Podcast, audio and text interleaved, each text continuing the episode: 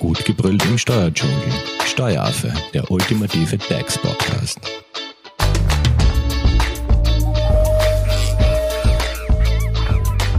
Hallo und herzlich willkommen beim Steueraffen. Geplante arbeitsrechtliche Neuerungen im Bereich Mutterschutz, Urlaubs und anderen Gesetzen. Darum geht es auch im Teil 2 dieser Folge.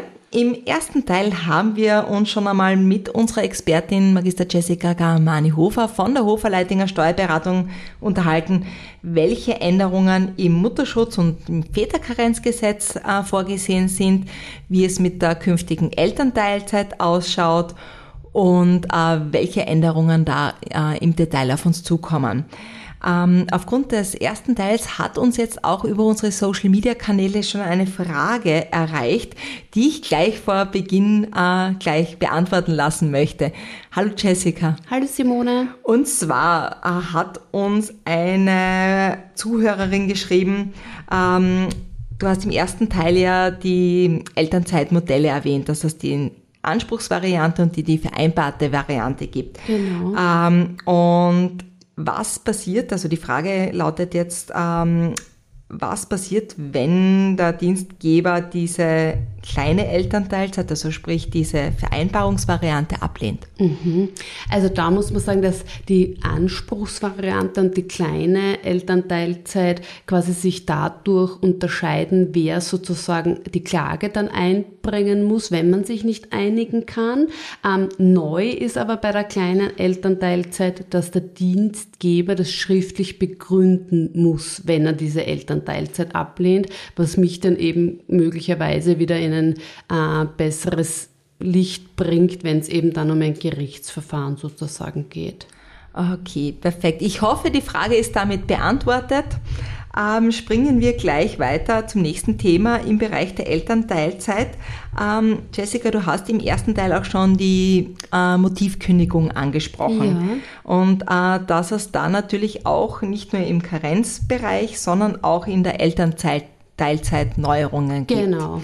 Ähm, das heißt, wie schaut es da jetzt mhm. aus? Das ist eh sehr ähnlich, also gleich bleibt, dass dieser absolute Kündigungsschutz, den man in der Elternteilzeit hat, mit Ablauf des vierten Lebensjahres des Kindes endet. Das bedeutet, da habe ich eben einen absoluten Schutz und kann nicht gekündigt werden, ohne dass das Arbeits- und Sozialgericht dieser Kündigung zustimmt.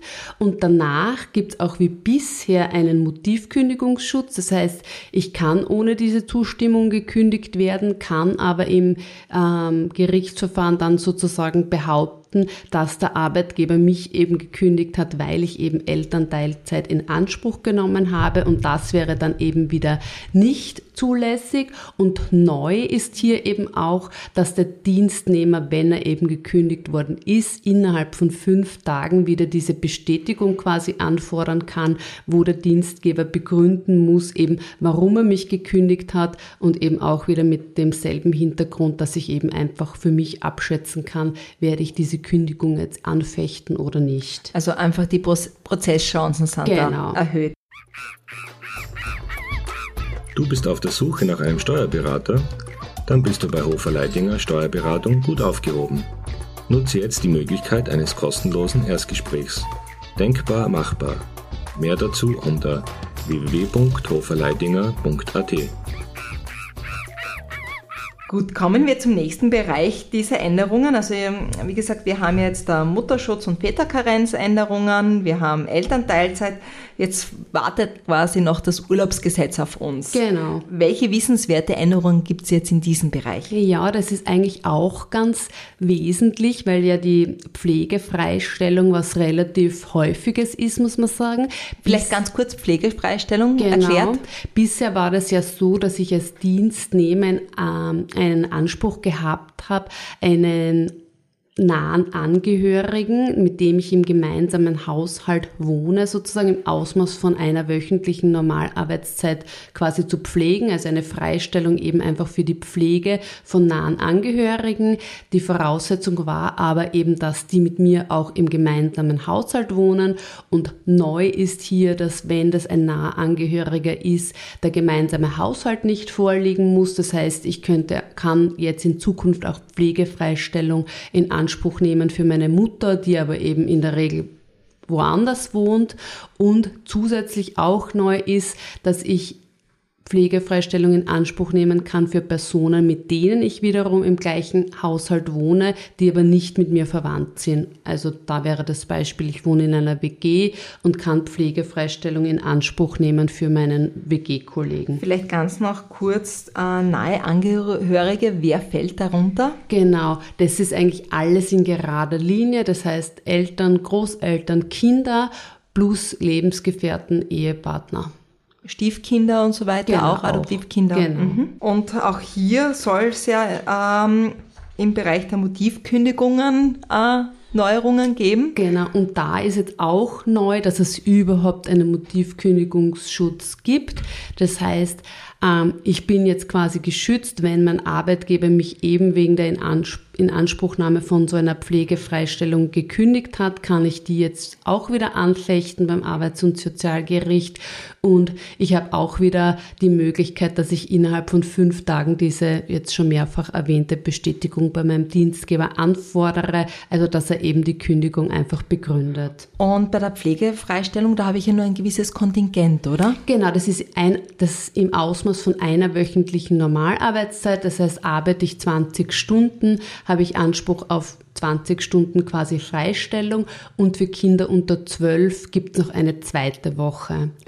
Pro Jahr aber. Pro Jahr, genau, pro Arbeitsjahr, weil da glauben auch manchmal Dienstnehmer, dass das ein Anspruch zum Beispiel pro Kind oder so ist, aber das ist so ähnlich, kann man sagen, wie ein Urlaubsanspruch, also einfach ein Anspruch, der mit jedem Arbeitsjahr quasi zu laufen beginnt. also sprich verknüpft mit dem Arbeitsverhältnis und dem Genau. Ausmaß, wie viele Stunden Wie ich mache und Stunden. nicht wie viele Kinder man hat. Genau.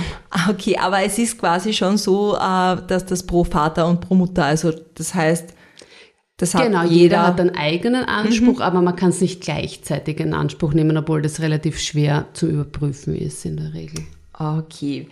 Ähm, weitere Änderungen, äh, was, was wären noch so vorgesehen? Genau, dann gibt es eigentlich noch zwei kleinere Änderungen, kann man sagen, im AFRAG. Und die eine Änderung ist, äh, dass der Dienstgeber auch wieder so eine sachliche und schriftliche Begründung abgeben muss, wenn der Dienstnehmer seine Arbeitszeit verringern will, weil er das 50. Lebensjahr vollendet hat ähm, oder er einen nahen Angehörigen nicht nur vorübergehend ähm, betreuen möchte oder einen Antrag auf Pflegekarenz stellt. Und neu ist auch, dass man Hospizkarenz oder Hospizteilzeit für schwerkranke Kinder in Anspruch nehmen kann, wenn man mit dem Kind nicht im gemeinsamen Haushalt wohnt. Also das war bisher Voraussetzung und diese Voraussetzung ist jetzt aber gefallen. Perfekt. Ich glaube, jetzt haben wir einen sehr, sehr guten Überblick über alle anstehenden und auf uns zukommenden Änderungen.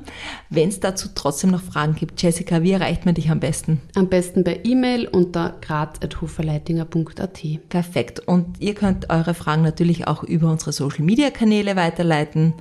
Und ja, Jessica wird diese gerne für euch beantworten.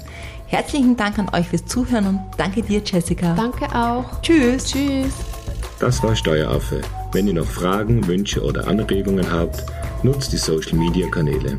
Den Steueraffen findet ihr auf Facebook und auf Instagram. Hinterlasst einfach ein Like oder einen Kommentar. Und wenn ihr keine Podcast-Folge mehr verpassen wollt, dann abonniert den Steueraffen in eurer favorisierten Podcast-App. Weitere Infos findet ihr auch unter www.steueraffe.at. Vielen Dank fürs Zuhören, bis zum nächsten Mal, wenn es wieder heißt, gut gebrüllt im Steuerdschungel.